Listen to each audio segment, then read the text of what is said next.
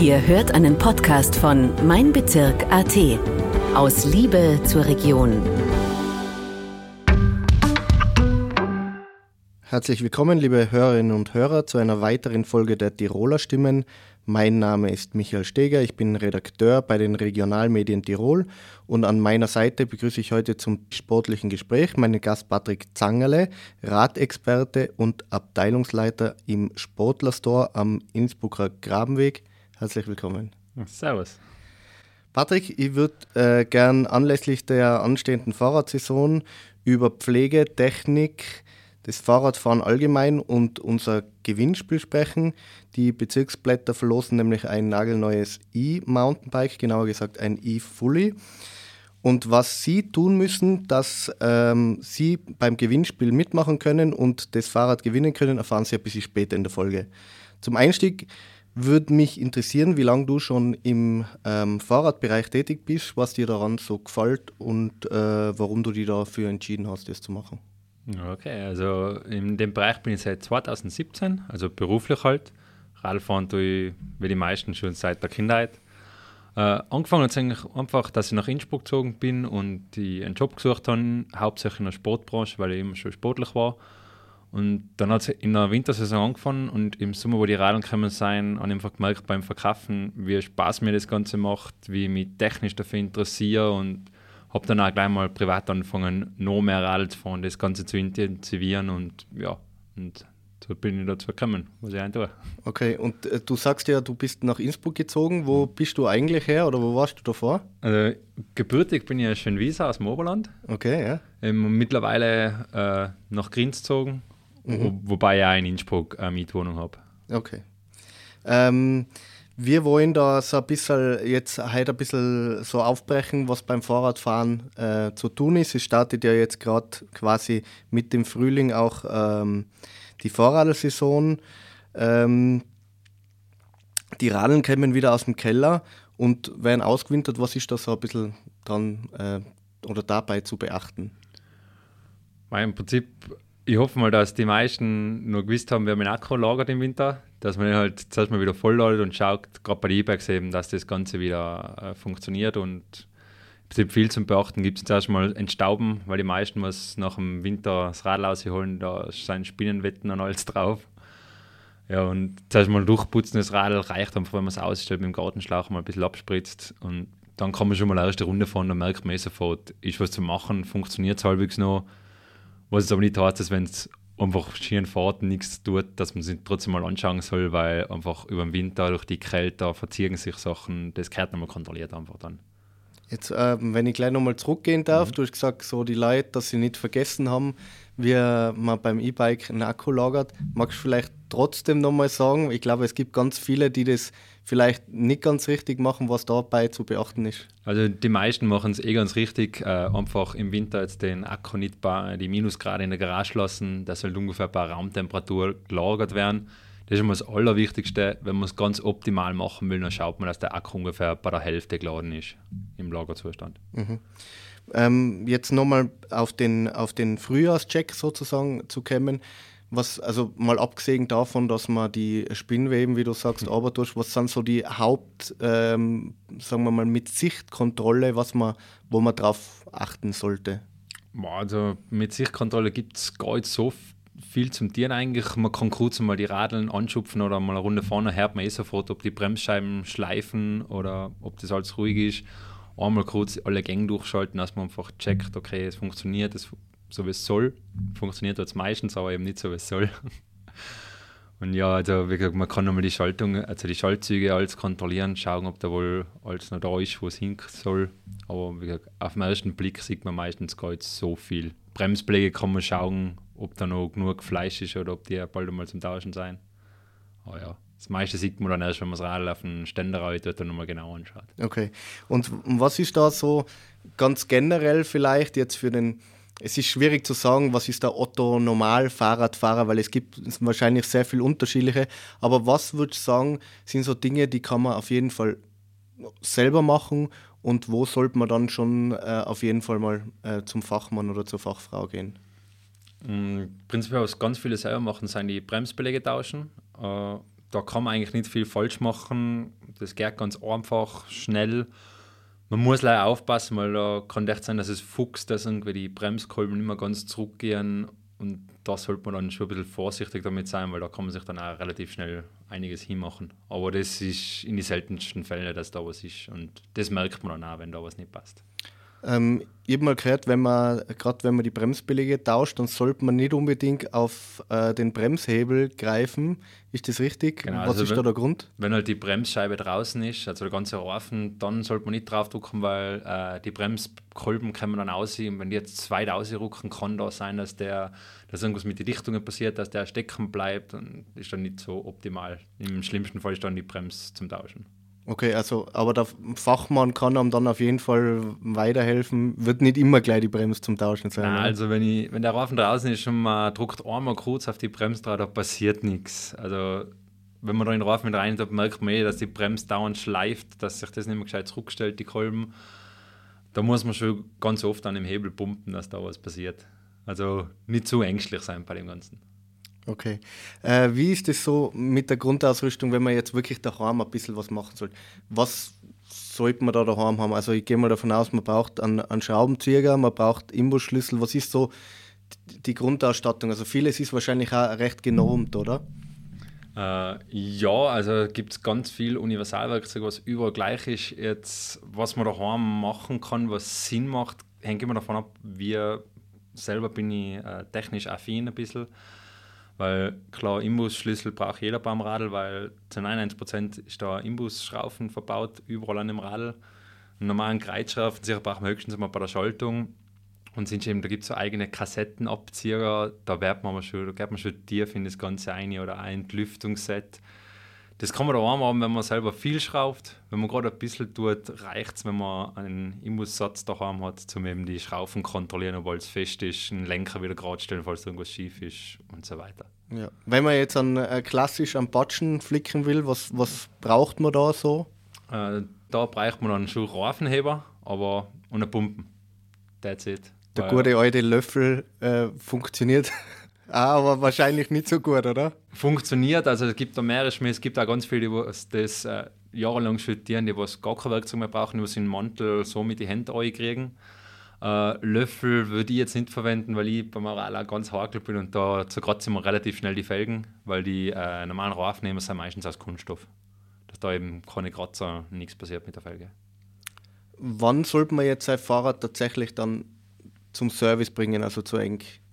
Äh, am besten war immer im Herbst, bevor man es einwintert, weil dann braucht man im Frühjahr nicht filtrieren, dann kann man einfach losstarten und nicht lange auf die Wartezeiten achten. Sind jetzt aktuell ist gerade noch relativ eine gute Zeit, aber umso wärmer es wird, umso schlechter die Pisten werden, umso mehr Like kommen drauf. Oha, da gibt es noch was anderes außer die Ski. Und dann kommen auf einmal alle gleichzeitig zum Service. Dann, es ist schwer zu sagen, teilweise sind zwei, drei Wochen Wartezeit. Ich kenne es vom alten Radgeschäft, aber teilweise einen Monat Wartezeit auf den Service dann. Also, wenn dann jetzt noch, in ein paar Wochen, muss man dann halt ein bisschen auf Rad warten. Ähm, generell kann man sagen, alle wie viel Kilometer sollte man das Fahrrad zum Service bringen, ist wahrscheinlich auch wieder äh, abhängig davon, äh, wie es genutzt wird, oder? Genau, also einer, der was lei am Radlweg am Inn entlang fährt, der wird, da reicht es, wenn man es einmal im Jahr tut. Wenn jetzt einer wirklich im Patschakoflaufen anfährt, den ganzen Sommer, selber jetzt nicht so der Schrauber ist, dann sollte es vielleicht schon während der Saison auch nochmal mittels drin bringen, dass man nochmal drüber schaut. Und generell, wenn man jetzt merkt, das Radl, jetzt bin ich viel gefahren, gerade Höhenmeter, man kriegt ein Gefühl dafür langsam, weil gerade wenn ich jetzt ganz neu bin am Radl, dann bringe ich es alle einmal im Jahr. Sobald sie mehr gefahren sind und wissen, wie sich die Bremsbeläge anhochen, wenn sie fertig werden, die wissen dann eh. Also die Topfahrer kommen dreimal im Jahr zum Service. Was ist da so zu machen im Normalfall? Kann man, da, kann man das verallgemeinern irgendwie sagen? Schwierig. Also der Service an sich ist im Prinzip leider Kontrolle, ob das Rad noch fahrtüchtig ist und alles. Und eben, je nachdem, wie viele Leute am Weg sein, wo sie am Weg sein, fallen ganz unterschiedliche Sachen an. Also von die Mäntel bis zu die Bremsbeläge. Teilweise, gerade bei den Fullies, muss man die Gelenke kontrollieren, weil wenn die nicht äh, immer fest sein, dann schlagt man sich da die Lager raus und nachher kann es ein teurer Spaß werden. Bevor ich jetzt zum anderen Block themenmäßig kommen möchte, wollte ich jetzt noch fragen, ähm, die, das Fahrradverhalten hat sich ja ein bisschen verändert und ähm, jetzt in Innsbruck wird seit heuer zum Beispiel auch der Radlweg gesalzen. Jetzt gibt es, glaube ich, auch relativ viele Leute, die fahren einfach das Fahrrad den ganzen Winter durch. Ähm, Stadtrad wie Mountainbike, also weil man es halt auch in der Stadt nutzt. Was ist da bei der Pflege zu beachten? Weil das Salz ist ja wahrscheinlich sehr aggressiv. Genau, also wichtig ist einmal, dass man die Kette regelmäßig ölt, dass man auch das richtige Öl verwendet, weil da gibt es verschiedene, da gibt es was für trockene Bedingungen und für nasse Bedingungen. Und gerade im Winter mit dem ganzen Wasser und Salz auf der Straße auf jeden Fall das Nasse verwenden. Und ja, halt regelmäßig das Radl putzen, weil, wie gesagt, das Salz ist saumäßig aggressiv im Winter würde ich jetzt vielleicht eher die Stadträder oder die günstigen Radeln auspacken. Das High-End-Fully würde ich jetzt nicht so, weil wenn das Salz in die Gelenke reinkommt und dann die ganzen Lager was zusammenrosten, das wird dann auch immer relativ teuer dann. Weil das kann man auch schwer sauber halten. Oder da nutzt Putzen nicht viel, weil in die Gelenke, das sind so kleine Ritzeln, wo das reinkommt. Ja. Wie ist das beim Putzen?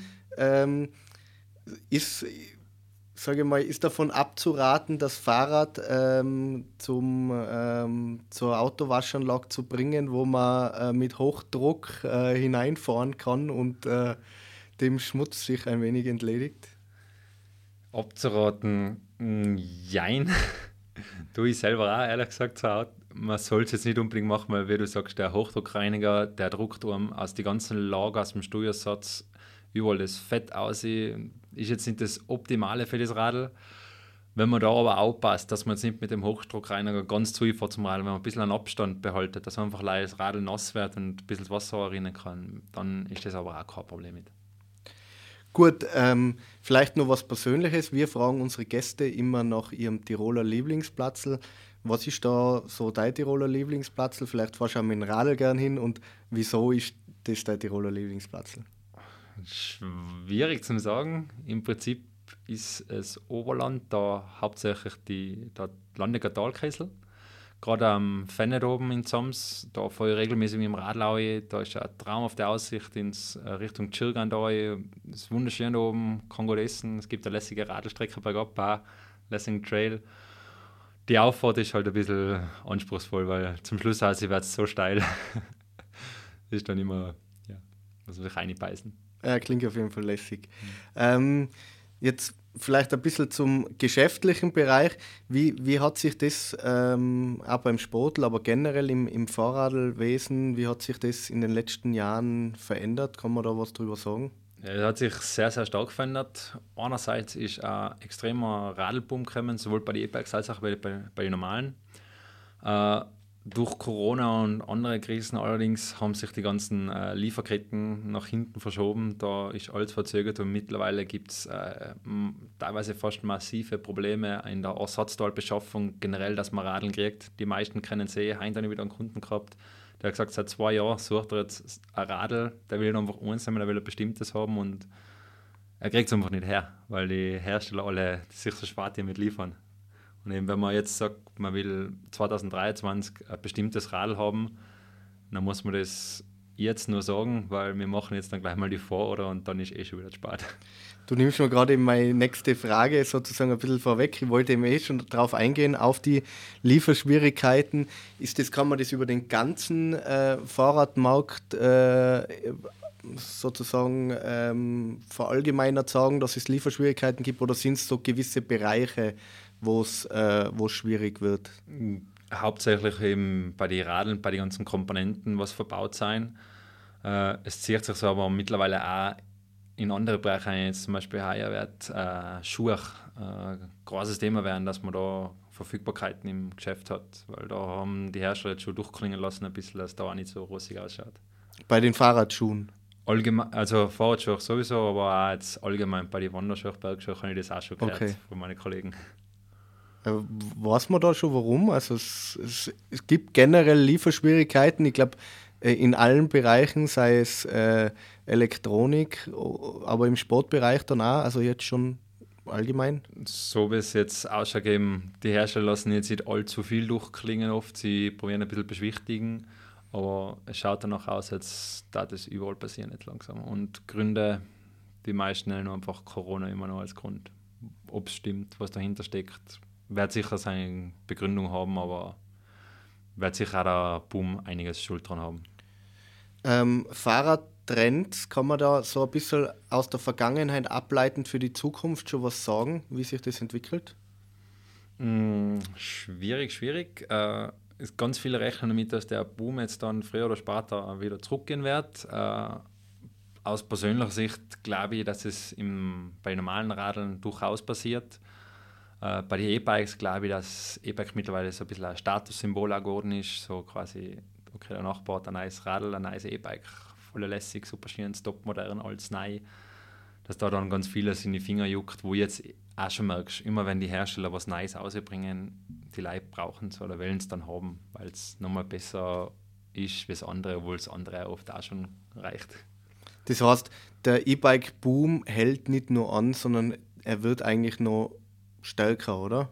Ob er stärker wird, weiß ich jetzt nicht, weil der ist mittlerweile schon so stark. Also, mittlerweile, vor ein paar Jahren war das E-Bike noch verschrien als Seniorenradl. Mittlerweile sind es kriegen Kinder ein E-Bike. Also, ich glaube, das verschiebt sich, die Welt verschiebt sich da komplett. Ähm, da, das ist eigentlich ein, ziemlich guter Übergang jetzt, sage ich mal, den ich jetzt probiere, auch hinzukriegen mit dem E-Bike und zwar zum Thema Sicherheit. Also äh, man, man hört immer öfter, man liest da immer öfter, ähm, dass es Unfälle gibt beim Fahrradfahren ähm, und das liegt dann oft auch am E-Bike ähm, selber. Was ist da so der Grund? Kann man das also, dass es am E-Bike an sich liegt, äh, mag durchaus beim einen oder anderen Unfall sein. Äh, in der Regel ist, glaube ich, dass mittlerweile halt auch ganz viele Leute aufs Radeln kommen, die was seit, weiß ich nicht, 15, 20 Jahren nicht mehr am Radl geguckt haben oder leihe ganz wenig ein bisschen in der Stadt. Und auf einmal können die ja vor allem auch fahren auf über 1500 Höhenmeter. Äh, und oft bedenken sie nachher nicht, dass sie auch ein Jahr wieder müssen. Aber so rein pauschalisieren, dass es am E-Bike liegt, würde jetzt fast gar nicht. Aber kann man sagen, was so der Unterschied jetzt beim Fahrverhalten ist zwischen einem E-Bike und einem normalen Radl? Beziehungsweise kann man sagen, es ist vielleicht auf Dinge zu achten, die man beim normalen Radfahren vielleicht nicht so bedenkt, gerade was das Gewicht vom Radl vielleicht angeht. Mhm. Durchs Gewicht werden die Radeln ein bisschen träger, das stimmt durchaus. Äh, ich relativiere es immer ganz gern, weil die Bremsen sind mittlerweile auch so viel stärker geworden wie früher. Also es hat sich eh an die Bedingungen vom Radl anpasst alles. Also das Radl ist schwer geworden, okay, macht man stärkere Bremsen. Also so an sich sehe ich da jetzt keinen Grund dafür, dass man das Radl anders fahren muss als wie ein normales Radl. Mhm. Ähm, als Kind äh, habe ich auch in meiner Erinnerung, fährt man ganz gern und dann wird die hintere Bremsen zugemacht und dann gibt es einen schönen Strich am Asphalt. Äh, wie sollte man denn eigentlich bremsen? Es äh, gibt verschiedene Bremstechniken. Für die meisten ist sicher die geschickteste so, im Prinzip wie fast beim, Auto, einfach so Bremsstöße machen mit der Vorder- und mit der Hintern gleichmäßig äh, bremsen. Sieht, dass man, eben wie du sagst, ganz viele oben am Berg hinterbremst zu, unten, wenn ich angekommen bin, mache ich sie wieder auf. Jetzt nicht das Richtige, die Vorderbremse, da haben noch ganz viele Leute Angst, weil sie es vielleicht als Kinder noch wissen, wenn man die jetzt festzieht, dann schlagt man gleich mal ein Salto. Äh, da muss man vielleicht ein Gefühl für die Bremse ein bisschen entwickeln. Also die, ist, die Vorderbremse ist der beste Freund vom Radfahrer. Wenn man die unter Kontrolle hat, dann ist man sicher am Radl am Weg. Ähm, welche Sicherheitsausrüstung sollte man denn ähm, ganz generell mit dabei haben, wenn man, wenn man mit dem Fahrrad unterwegs ist? Ähm, hängt jetzt immer davon ab, wo man unterwegs ist, aber was jeder unbedingt haben sollte, ist ein Helm. Weil um den kommt man immer um, weil teilweise ab und bergauf fahren sich immer mehr Leute jetzt an, weil einfach so viele Leute mit dem Rad bergab kommen. Und bergauf fahre ich jetzt für mich selber nicht so das große Risiko, dass mir was passiert. Aber wenn da einer bergauf schießt mit weiß nicht, 40, 50, 60 km/h um die Kurve nur blast, da kann immer was passieren. Also der Helm ist ein Muss. Und sonst kommt halt davon, wo man unterwegs ist. Die ganzen Trailfahrer, Knieschützer, Ellbogenschützer, also da braucht man nicht reden. Sicherheit ist ein großes Thema und man soll sich vernünftig ausstatten, je nachdem, was man halt anstellt mit seinem Rad. Super. Am Ende würde ich jetzt doch nochmal gerne auf das Gewinnspiel zurückkommen. Also die Bezirksblätter verlosen ja zwischen 6. und 24. April ein E-Fully. Patrick, du hast das Radl schon gesehen. Äh, magst du den Zuhörerinnen und Zuhörern ein bisschen erzählen, was es da für ein Fahrrad zum Gewinnen gibt? Äh, das ist ein Pulsradl von der Marke Puls. Äh, Erfolgfeder das eben, hinten vorne gedämpft, äh, mit dem 625er Akku drin, vom Bosch das ganze System, mit dem CX-Motor, der mit den 85 Newtonmeter, also alles relativ moderner, die aktuellen Sachen, was halt der Markt hergibt, verbaut. Äh, die Vierkolbenbremsen mittlerweile bei den Fully E-Bike-Bereich ist eh standardgemäß, dass die verbaut ist. Und auch mit einer 12-fach-Schaltung kann das Radl schon mithalten. Also da hat man für, die, für das Geld ist schon relativ ein vernünftiges Radl. Gerade die Pulse E-Bikes, die kommen auch mit dem Monkey Link-System. Das ist einfach ein schnell Installiersystem für die Lichteln das heißt, man muss, wenn man jetzt ein Licht haben will, das muss mit dem Akku verbunden ist, da nichts groß mehr verlegen, Kabel und alles, das sind alles Halterungen schon vorinstalliert, dass man das nur noch draufklicken braucht und los geht's. Super. Dann äh, danke ich dir mal derweil soweit. Liebe Hörerinnen und Hörer, wenn Sie also bei einem Gewinnspiel mitmachen wollen, dann ist es dann ab äh, 6. April möglich. Wie Sie da teilnehmen, erfahren Sie dann vor allem auch bei uns online und in der Printausgabe. Das war eine weitere Folge der Tiroler Stimmen. Alle Nachrichten aus Tirol finden Sie online auf meinbezirk.at und in der Printausgabe der Bezirksblätter Tirol ab Mittwoch in Ihrem Postkasten. Für alle, die regionale News auf einen Klick entdecken wollen, gleich meinbezirk.at besuchen. Folge uns auch auf Facebook und Instagram. Aus Liebe zur Region.